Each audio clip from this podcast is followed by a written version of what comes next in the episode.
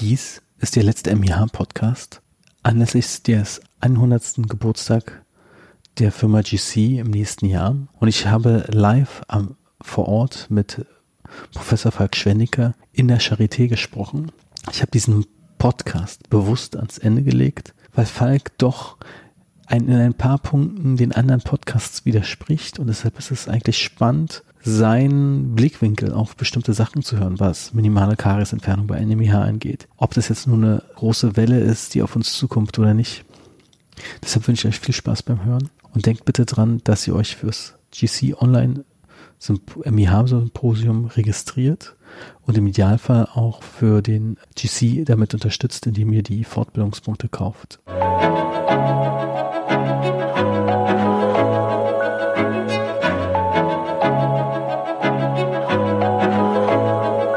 Herzlich willkommen zum heutigen Podcast. Ich sitze hier in der Charité mit Professor Falk Schwendige. Willkommen im Podcast, Falk. Hallo. Falk, sag mal, ist Thema bei dir in der Zahnhaltung jetzt äh, eigentlich ein großes Thema? Oder wie viel Prozent deines Arbeitstags nimmt das ein? Das Thema MIH? Ja. Es ist ein zunehmend großes Thema, weil wir das aus der Zahnärzteschaft ja relativ häufig kriegen. Fragen zu MIH. Wir haben auch relativ viele Patienten, die zu uns überwiesen werden hier in die Klinik die landen dann nicht alle bei uns, sondern auch in der Kinderzahnmedizin logischerweise, schlagen zuerst bei mir in der Abteilung in der Diagnostik auf, aber es sind doch relativ viele und die Patientenanfragen sind relativ häufig. Insofern würde ich schon sagen, es ist ein zunehmend relevantes Thema.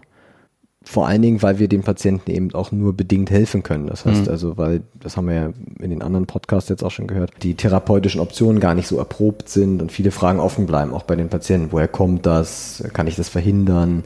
Was kann ich zu Hause tun, um es besser zu machen? Insofern würde ich schon sagen, ist ein relevantes Thema. Ist es jetzt das allerrelevanteste Thema für uns in der Zahnerhaltung? Ist es eines der relevanten Themen. Mhm. Aber was heißt, wie viel Prozent beschäftigt ist das? 20, 30 Prozent? Das ist schwer zu sagen. Also, was den klinischen Alltag und die Forschung angeht, würde ich sagen, ist es so 15 bis 20 Prozent. Ist ja schon eines der Schwerpunktthemen, die wir in den letzten Jahren hier bearbeitet haben. Viel zusammen eben mit der Kinderzahnmedizin bei uns im Hause, dem Kollegen Ellen Navi. Insofern ist es schon, was wir regelmäßig anfassen, mehrfach die Woche als Thema, ja. Aber jetzt dein Forschungsschwerpunkt ist es eigentlich eher nicht, oder kann man das so sagen? Es ist eines der Forschungsschwerpunkte. Mhm. Wir haben ja verschiedene Forschungsschwerpunkte. Also einer meiner über lange Jahre gepflegten Forschungsschwerpunkte war ja die KS-Exkavation. Ist es auch immer noch, auch wenn wir da eben jetzt mittlerweile ja sehr, sehr viele Daten haben, sowohl in vitro als auch klinisch und so weiter. Insofern ist da der Trend sicherlich eher hin zu anderen Themen, unter anderem MIH. Momentan machen wir ganz viel künstliche Intelligenz in der Zahnmedizin mhm. und diese Sachen. Aber MIH ist immer dabei und das eben auch schon seit Jahren. Aber ist zum Beispiel die minimale Kariesentfernung bei MIH jetzt ein Thema? Nicht wirklich. Nicht wirklich. Nicht okay. wirklich, weil wir bei MIH gar nicht so sehr ein kardiologisches Problem haben, ein bakterielles Problem haben, mhm. Sondern eben eigentlich ja andere Probleme. Vor allen Dingen dann, wenn es um die Restauration geht, die adhesiven Kräfte und wie versorge ich diese eigenwillig geformten Defekte. Die sind ja ganz anders von der Morphologie und Extension als klassische Kariöse-Defekte. Und wie klebe ich einfach meine Restauration mhm. daran fest? Das ist ja eine der großen Fragen, zusammen mit der zweiten großen Frage, wie kriege ich das hin, dass die Patienten keine Überempfindlichkeiten haben oder wenn sie sie haben, wie kriege ich die Dinger weg? Das heißt also, die Fragen sind da schon andere. Diese selektive oder minimalinvasive KS-Exkavation ist eigentlich weniger Thema. Ganz im Gegenteil, ganz oft ist es so Vorträgen, wenn ich mit den Kollegen spreche, gerade bei der MIH sind wir fast eher invasiver. Das heißt mhm. also, das tut einem als Zahnhalter fast schon weh, dass man sagt, vielleicht muss der Zahn sogar raus in ganz schweren Fällen oder wenn du restaurierst, vielleicht überextendierst du die Ränder über den MIH-Schmelz hinaus, weil wir eben wissen, dass der klinisch sichtbare MIH-Schmelz meistens eben unterschätzt wird. Das heißt also, das, was histologisch dann wirklich nachher von MIH betroffen ist, ist meistens größer als das, was ich sehe. Und wenn ich dann eben meine Ränder nicht mindestens einen halben Millimeter über den weißen Fleck hinaus extendiere, dann habe ich vielleicht genau meine Restaurationsränder im MIH-Schmelz zu liegen und kriege eben Probleme mit der Klebefuge und so weiter. Das heißt also, es ist fast eher das Gegenteil. Vielleicht teilweise mehr Extension for Prevention oder Invasiveness for Prevention, als wir das eben in vielen anderen kardiologischen Situationen mhm. haben. Hast du auch eine Faustregel? Du hast ja jetzt schon gesagt, einen halben Millimeter mehr. Das wäre so eine, ich würde nicht sagen Faustregel, ich würde noch nicht mal sagen, dass es eine Behandlungsempfehlung ist, aber mhm. es ist etwas, was wir momentan diskutieren und wo wir eben sehen, zusammen mit anderen, dass die Histologie einfach so ist, dass man es klinisch unterschätzt. Wir wissen um die massiv reduzierten Haftkräfte an diesem Schmelz, das haben wir ja auch schon in diesem Podcast, in dieser Podcast-Serie diskutiert. Durch die ganzen Proteine im Schmelz sind die Haftkräfte massiv reduziert. Deshalb würde ich sagen, mindestens einen halben Millimeter, um eben dann möglichst in gesundem Schmelz zu landen. Weil da wollen wir ja hin. Wir haben auf dem MIH-Schmelz de facto kaum Haftung. Wir haben im Dentin darunter wieder nahezu normale Haftung, aber ah, idealerweise okay. wollen wir ja in die Extension, in die Ränder und da eben gut kleben, damit es da lange integer ist. Okay, interessant. Aber du kannst, man kann sagen, Dentin relativ normal, Schmelz ist das Problem. Das Dentin ist meistens relativ normal. Wir wissen allerdings aus einigen älteren Studien, dass auch das Dentin teilweise verändert ist. Allerdings scheint das die Haftkräfte nicht so massiv zu beeinflussen. Gibt aber nicht unendlich viele Daten dazu, wenn man mal ganz ehrlich ist. Also ich persönlich behandle ja wenig Kinder und sehe eigentlich gar keine MIH. Wenn ich jetzt die durchschnittliche Praxis wäre und kein MIH sehe, wie viele übersehe ich, wie viele Fälle? Das ist schwer zu sagen, was für Patienten du hast. Aber äh, wenn ich mich mal in die Daten begebe, kann man so sagen, ungefähr 14, 15 Prozent der Patienten haben MIH. Okay. Das ist so das weltweite Mittel. Wenn ich die deutsche Mundgesundheitsstudie letzte angucke, die DMS5, dann sind es scheinbar ein bisschen mehr. Das ist aber auch methodisch stark abhängig, was da geguckt worden ist und wie das definiert worden ist und so weiter. Aber wenn ich so weltweit gucke, 15 Prozent. Also jedes sechste, siebte Kind. Ist was gar nicht so wenig ist, genau. Allerdings sind die meisten dieser Kinder, ungefähr drei Viertel, eben nur von einer milden MIH betroffen. Das heißt also von weißen Flecken, die kann ich sehen, die kann ich auch irgendwie präventiv rechtzeitig behandeln, damit daraus nichts was anderes wird. Aber da muss ich jetzt nicht großartig Aufwand betreiben. Ich muss nicht restaurieren, ich habe nicht zwingend Hypersensibilitäten. Hm. Das habe ich bei ungefähr einem Viertel der MIH-Kinder. Das heißt, wenn man mal die, die Mathe macht, sind es so ungefähr dreieinhalb, vier Prozent der Kinder, die wirklich Behandlungsbedarf mit sich bringen. Ist aber trotzdem noch relativ viel. Ist jedes zwanzigste Kind ungefähr. Also hm. nicht wenig. Wenn man eine Praxis hat, wo täglich drei, vier Kinder aufschlagen, hat man einmal in der Woche MIH. Aber es sind dann auch die leichten Fälle haben dann auch nicht mal diese Luftpuster-Problematik, sondern eher bloß die schweren Fälle? Das sind eigentlich eher die schwereren Fälle, genau. Also dieses ein Viertel von den MIH-Fällen, das sind wirklich die mit posteruptiven Einbrüchen, also mit Kavitation. Das kann man vielleicht nochmal sagen, okay, vielleicht hat nochmal ein Viertel, dann wäre es also insgesamt die Hälfte, vielleicht Hypersensibilitäten. Mhm. Aber nichtsdestotrotz, der größere Teil der MIH-Kinder hat wirklich nur sichtbare Schmelzveränderungen, aber nicht wirklich Behandlungsbedarf. Hast du mal in deine Fälle oder alte Publikationen zurückgeschaut, ob du das schon früher gesehen hast, diese MIH, die dann vielleicht vorher irgendwie anders diagnostiziert wurde, vielleicht sogar als Karies? Ich glaube, das also jetzt bei den eigenen Fällen würde ich es jetzt nicht unbedingt sehen, weil MIH ist ja nun, gibt ja den Begriff schon bisschen länger, jetzt eben ungefähr 15, 16, 17 Jahre, aber wirklich bekannt und nutzt, genutzt wird er ja nun erst seit ungefähr 10 Jahren. Wir können ganz sicher davon ausgehen, dass das kein neues Phänomen ist. Also wenn wir uns angucken, wie MIH entsteht, dann ist MIH eigentlich nur eine von vielen angeborenen Hypoplasien, die zu einem bestimmten Zeitpunkt entstehen, um die Geburt herum. Und das hat es schon immer gegeben. Das ist jetzt kein neues Phänomen. Möglicherweise sind die Ursachen neuer, dass man sagt, oh, das sind irgendwie irgendwelche Plastik, Weichmache, was da mal alles mhm. diskutiert wird. Da wäre ich aber sehr, sehr vorsichtig. Das ist relativ viel Spekulation. Aber MIH-artige Defekte haben wir schon beim mittelalterlichen Schädelfunden. Das heißt also, äh, ja, das heißt also, das ist jetzt kein neues Phänomen, dass man Schmelzhypoplasien an diesen Zähnen hat. Erzähl mal mehr von den mittelalterlichen Defekten. Es gibt ja nicht unendlich viele Daten dazu, aber diese klassischen Defekte an den Molaren mit oder ohne Beteiligung der Frontzähne, das mir ist ja MIH, das ist hm. ja nur eine rein morphologische Deskription. Die haben wir eben schon bei älteren, wirklich hunderten Jahren Jahren alten Schädelfunden gesehen. Ganz einfach, weil auch dort natürlich schon Komplikationen um den Geburtszeitraum entstanden sind. Das, das ist ja kein neues menschliches Phänomen, dass mhm. die Geburt nicht immer so glatt läuft. Und genau zu diesem Zeitpunkt werden offensichtlich die Amyloblasten ja geschädigt und das ist etwas, was wir eben nicht nur in Europa und nicht nur heute sehen, sondern was wir, wie gesagt, schon in der Vergangenheit hunderte Jahre zurückgesehen haben und was wir auch in anderen Ländern sehen, wie Afrika und so weiter. Also die ganzen Theorien mit, es sind Antibiotika, es sind diese ganzen Medikamente. Da wäre ich sehr, sehr vorsichtig. Wenn Afrika jetzt nun so ein Medikamentenüberangebot hätte, hätten die deutlich weniger weniger Gesundheitsprobleme. Aber davon können wir ja mal nicht ausgehen, dass die sich da jetzt immerfort mit Antibiotika die MIH verpassen. Insofern halte ich diese ganzen Theorien für zumindest gewagt. Vielleicht mhm. spielt es mit eine Rolle, aber die MIH selber kann auch durch tausend andere Sachen entstehen. Das ist einfach nur das Ergebnis von irgendeiner Störung. Und das kann vielleicht ein Medikament sein,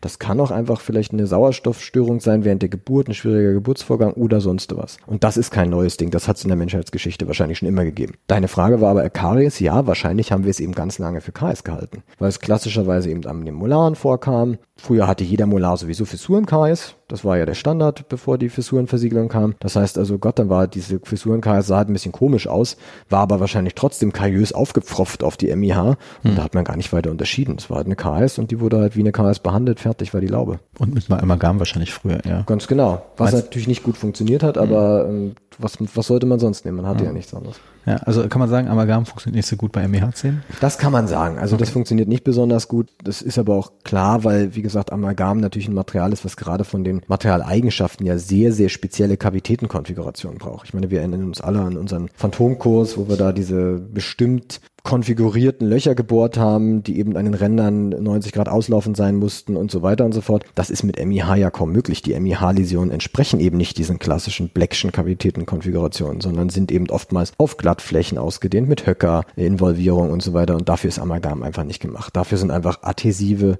Materialien, Kunststoffe, vielleicht auch Glasionomere oder Glashybride deutlich geeigneter. Eigentlich habe ich mich noch nie darüber gefragt, ob Amalgam wirklich dafür passt. Das ist jetzt eine Neuerung im Podcast. Also es gibt nicht viele Daten dazu, aber die Daten, die es dazu gibt, sind nicht sehr positiv fürs Amalgam. Also äh, man muss ganz eindeutig sagen, dass wahrscheinlich das, was man am besten machen kann, eben minimal invasiv von der Ausdehnung her vorzugehen. Das heißt also jetzt nicht zusätzlich zu der MIH-Läsion noch unendlich viel wegbohren, damit man amalgamartige Kavitäten hm. schaffen kann. Und eben die adhesive Versorgung ist wahrscheinlich auch relativ wichtig, möglicherweise auch zur Hypersensibilitätstherapie. Also wenn ich da natürlich jetzt ein metallisches Material, was nicht wirklich am Rand voll versiegelt einbringe, ist das natürlich für die Hypersensibilität nicht optimal. Und deshalb, wie gesagt, Kunststoff oder kunststoffmodifizierte Materialien beziehungsweise klassische Glasionomere oder Glashybride je nach Kavitätenausdehnung sind sicherlich deutlich besser. Hast du dann Favoriten eigentlich oder gibt es da im Moment etwas, was besser funktioniert als anderes im auch da ist die Datenlage verdammt dünn. Okay. Es gibt nicht unendlich viele Studien, klinische Studien dazu. Klar ist, die Kunststoffe haben natürlich den Vorteil, dass sie eine relativ vernünftige Haftung haben mit all den Einschränkungen, die hm. ich vorhin sagte. Das große Problem ist oftmals die Applikation der Kunststoffe bei diesen MIH-10. Hm. Die Kinder sind ja jetzt nicht unbedingt so wahnsinnig compliant, da können die aber gar nichts dafür. Wenn ich einen Zahn hätte, der mir wehtut, sobald ich den Mund aufmache, wäre ich auch nicht sehr compliant. Das heißt also, da ist teilweise eben gerade in seiner Übergangsperiode vielleicht ein Glasionomer oder Glashybrid durchaus geeignet. Und die modernen Glashybride zum Beispiel funktionieren ja gerade, wenn die Kavität einigermaßen allseitig begrenzt ist von Zahnhartsubstanz, relativ gut. Es gibt ein paar Studien, die sie ja sogar für ausgedehnte, Höcker ersetzende Kavitäten nutzen. Das fände ich jetzt vielleicht ein bisschen sportlich, aber das kommt immer darauf an, was mein Therapieziel ist. Wenn mein Therapieziel erstmal ist, irgendwas rein, Ruhe reinkriegen und dann gucke ich in ein paar Jahren nochmal, kann ich auch selbst für ausgedehnte Kavitäten durchaus Glashybride nehmen oder Glasionomere. Die Kunststoffe sind, wie gesagt, natürlich, haben vorteilhafte Eigenschaften, die kennen wir alle, aber die Applikation ist oftmals ein gewisses Problem. Ich sag mal, die Frage ist, kriegt man Koffernamen darauf oder nicht? Genau. Wie äh, groß ist der durchgebrochen? Das ist etwas, was ich mit Professor Kremer morgen diskutieren werde im Podcast. Bin ich mal sehr gespannt. Ich bin ja ein kleiner Komposit-Fan. Ja, aber das Problem ist natürlich mhm. wirklich, was für ein Composite, wie, wie, wie lege ich es trocken, mhm. Adhäsivtechnik, Edge and Rinse, da werden die kleinen Patienten komplett auf die Beine gehen und sagen, du machst jetzt hier nicht noch mit Phosphorsäure und danach mit Wasserspray rum, außer es ist anästhesiert, dann haben wir wieder die ganze Problematik des Anästhesieversagens mhm. bei den MIH-Zähnen. Das heißt also, manchmal ist ja einfach das Ziel bei MIH auch irgendwie Augen zu und durch und jetzt erstmal die Situation stabilisieren.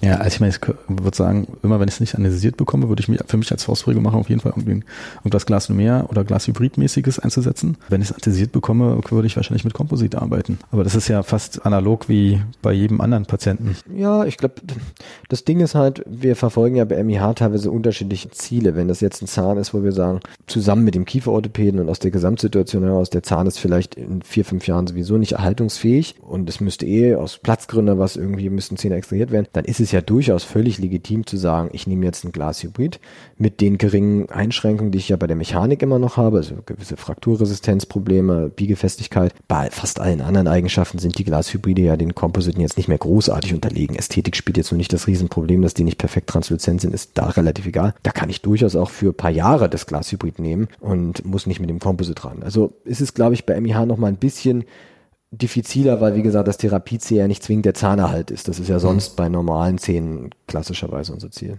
Wenn wir jetzt ein bisschen in die Zukunft gehen würde, angenommen, wir können den MEH-Zahn erhalten, der kommt durch die schwierige Phase und es ist jetzt Mitte 20, was ich so ein bisschen eigentlich überraschend finde. Normalerweise hat ja heutzutage mit 20er hat eigentlich gar keine Füllung.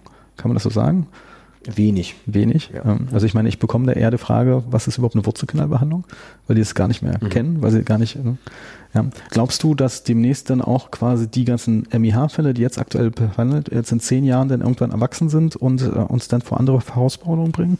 Definitiv. Also wir, das ist ja gerade der Punkt bei MIH. Wir wissen aus den Studien, die es da gibt, MIH-Patienten gehen x-mal mehr, teilweise achtmal mehr, gibt es Daten zum Zahnarzt. Das heißt also, die sind treue Kunden, aber hm, gut, irgendwann ist es halt auch so, dass man nicht alle treuen Kunden immer wieder sehen muss, weil die ja nicht kommen, ohne dass die irgendein Problem haben. Das heißt also, mhm. man hat es offensichtlich ja nicht hingekriegt, da kann der Zahnarzt aber nichts dafür, das wirklich ein ein für alle Mal zu lösen, das Problem. Und das wird sich natürlich ins Erwachsenenalter durchschleppen. Deshalb ist ja ein Ansatz zu sagen, der Zahn ist eigentlich austherapiert, restaurativ. Mhm. Was mache ich, wenn der dann mit 25, 30 das nächste restaurative Problem bekommt und dann vielleicht mit 45, 50 nochmal re-restauriert werden muss? Irgendwann ist da diese berühmte Restaurationsspirale dann auch ausgefahren und ich kann nichts mehr tun. Und dann muss der Zahn raus. Und deshalb ist es ja ein Ansatz eben zu sagen, bei wirklich schwerer MIH zusammen mit dem Kieferorthopäden abzuwägen. Und das ist zum Beispiel was, was in Skandinavien relativ viel gemacht wird. Das auch wieder ganz interessant ist, weil mhm. die ja sonst sehr, sehr minimalinvasiv sind und gerade hier bei MIH eben offensichtlich deutlich invasiver als wir. Die ziehen die Zähne dann relativ konsequent raus, vor allen Dingen, wenn mehrere MIH-Zähne betroffen sind. Auf der anderen Seite weiß es von den Skandinaviern, dass die auch gerne bei schweren PA-Fällen alle Molaren rausziehen und sagen, unser Gesundheitssystem zahlt von 5 bis 5. Ich ja. weiß nicht, ob das noch immer aktuell ist. Deshalb finde ich es eigentlich nur konsequent,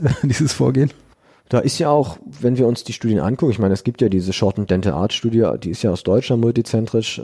Es ist ja kein, gibt ja keinen guten Grund, jetzt unbedingt die Molaren zu ersetzen. Das ist ja mehr nice to have, aber kein must have. Und ich meine, wir versorgen alle Patienten mit entsprechenden freien Lücken, wie viele Patienten tragen zum Beispiel einen herausnehmbaren Zahnersatz für sechs und sieben dann nicht. Hm. Das ist ja nicht jetzt der Einzelfall, sondern wahrscheinlich eher die Mehrheit, die dann sagt irgendwann, ach, das Ding ist unbequem und ich komme auch so klar. Das heißt also, ich glaube, wichtig ist, dass wenn dieser Zahn eben eine schlechte Prognose schon mit 12, 13, 14 hat, dass man dann eben wirklich sagt, okay, steige ich jetzt in diese lebenslange Spirale ein oder und der Patient bleibt ein MIH-Patient bis zu seinem Lebensende oder versuche ich jetzt eben mit ein bisschen mehr Aufwand und natürlich auch gewissen Risiken, die muss man gut abwägen, ähm, versuche ich jetzt eben einen Schritt zu machen, der zwar invasiver ist, der den aber zu einem mundgesunden Patienten wieder macht. Mhm. Denn wenn diese MIH-Molaren raus sind und ich die Achter dann vielleicht eingestellt habe vernünftig, dann wird der möglicherweise ja auch, genau wie eben die von dir beschriebenen anderen 25-Jährigen, kaum noch irgendwas brauchen in der Zukunft hoffentlich. Ja, interessanterweise, Richard Steffen hatte sich dazu mit alter, alten Schweizer Kieferorthopäden unterhalten, die anscheinend eine Zeit lang prophylaktisch in den 50er, 60ern Sechser gezogen ja. haben. So was ist denn jetzt perfekte Zeitpunkt, damit die sich einstellen. Und der ist lustigerweise relativ früh, also deutlich vor zwölf, eher um die acht. Genau, für die Extraktion kommt immer darauf an, in welchem Kiefer man ist. Hm. Also im Oberkiefer ist es anders als im Unterkiefer. Generell ist die Frage, wo kann ich vielleicht eine körperliche Einstellung der Siebener und Achter vernünftig erwarten, vielleicht sogar spontan. Das ist im Oberkiefer ja sehr viel wahrscheinlicher als im Unterkiefer. Das heißt, der kieferorthopädische Behandlungsaufwand ist auch kieferspezifisch. Wir haben uns das ja mal relativ genau angeguckt, auch was zum Beispiel das Kosten-Nutzen-Verhältnis und so weiter angeht. Es ist durchaus bei wie gesagt, mehr als ein, zwei betroffenen MIH-Molaren eine Option, entsprechend die Zähne zu dem genau richtigen Zeitpunkt, abgestimmt mit dem Kieferorthopäden, entsprechend zu entfernen und die anderen Zähne einzustellen das Problem, was ich bloß sehe, ich sehe bloß nicht in der Vergangenheit, dass oft, wenn ich so einen fehlenden Sechser sehe beim erwachsenen Patienten, meistens ich das nicht so schön eingestellt finde, alles.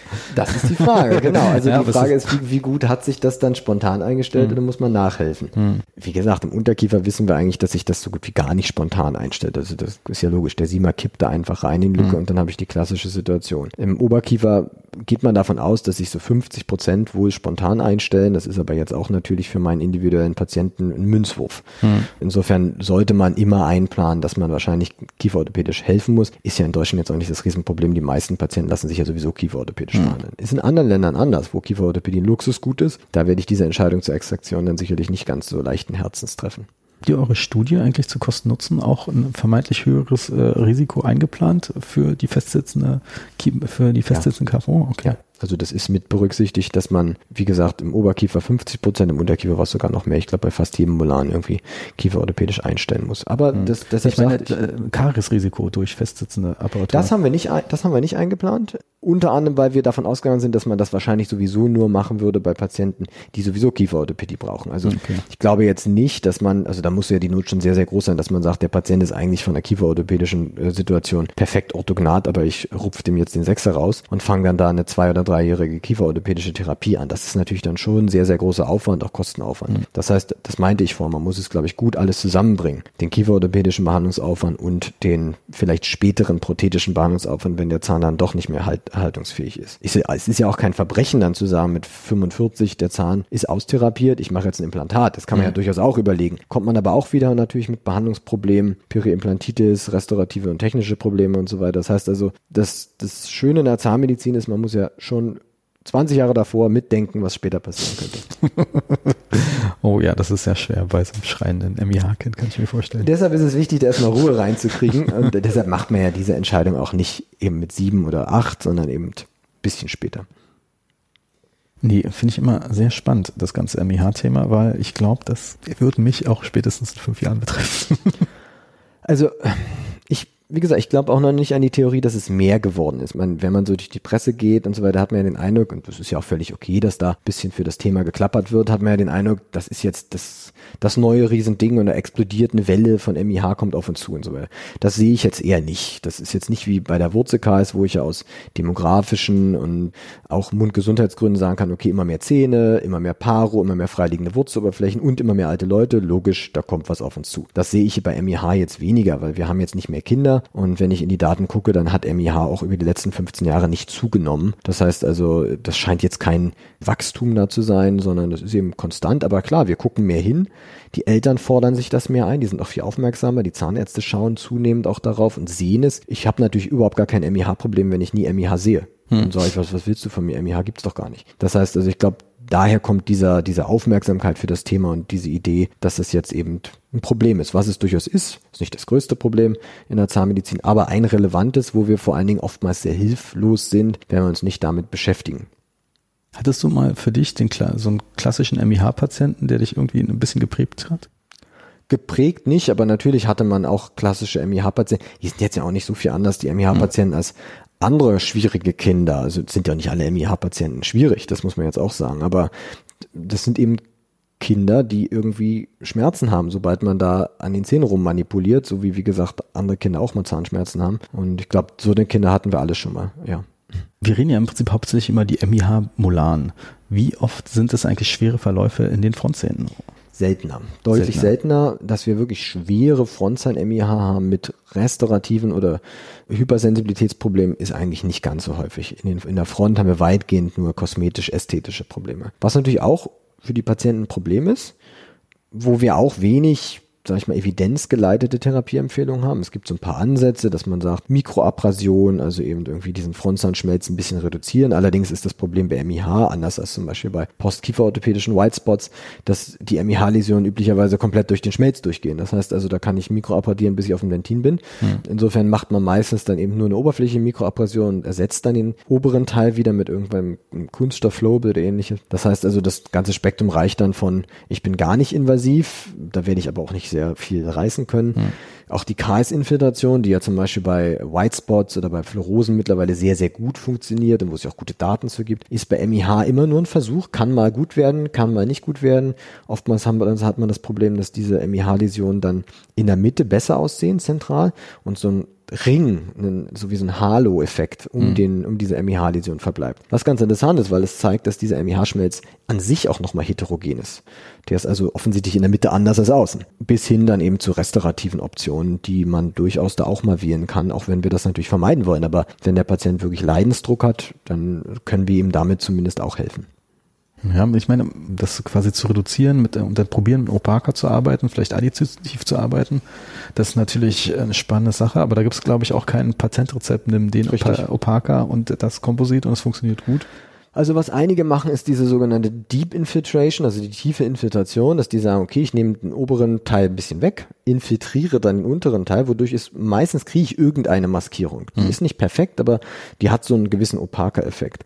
Und dann nach dieser Infiltration trage ich halt oben wieder Kunststoff auf und versuche das Ganze dann dadurch vollständig zu maskieren. Kann man versuchen, wird in Brasilien viel gemacht. Viele Kollegen aus Brasilien, die ich kenne, sind da sehr große Anhänger. Man kann genauso wie du sagst natürlich auch versuchen, da muss man aber ein bisschen mehr Platz schaffen natürlich, da mit einem opaken Kunststoff entsprechend drunter die Maskierung zu generieren. Also wie du sagst, es gibt kaum kaum etablierte Konzepte, sondern da ist viel Try and Error oder Erfahrungswert bei. MMIH gibt's ja auch. Mhm. Kannst du sagen, ist das häufiger oder seltener? Also nicht, ist häufiger nicht, ist es noch seltener, aber hast du da ein paar Zahlen im Kopf? Ja, da gibt es Zahlen, es ist seltener. Also es ist nicht ganz so häufig die Milchzahn-MIH. Wenn, dann ist es auch meistens ja nur der Milchfünfer, der betroffen ist. Das Wichtigste ist gar nicht, wie häufig oder wenig häufig ist das, sondern dass wenn ich Milchzahn-MIH habe, das ein wahnsinnig guter Prädiktor dafür ist, dass ich auch bleibende MIH habe. Das heißt also, wenn ich so ein Milchzahn, so eine Milchzahnhypoplasie sehe an dem Milchfünfer, dann sollten bei mir sofort die Alarmglocken angehen und ich sage, oh, das ist vielleicht ein MIH-Patient, den muss ich halt um den Durchbruch des Sechsers herum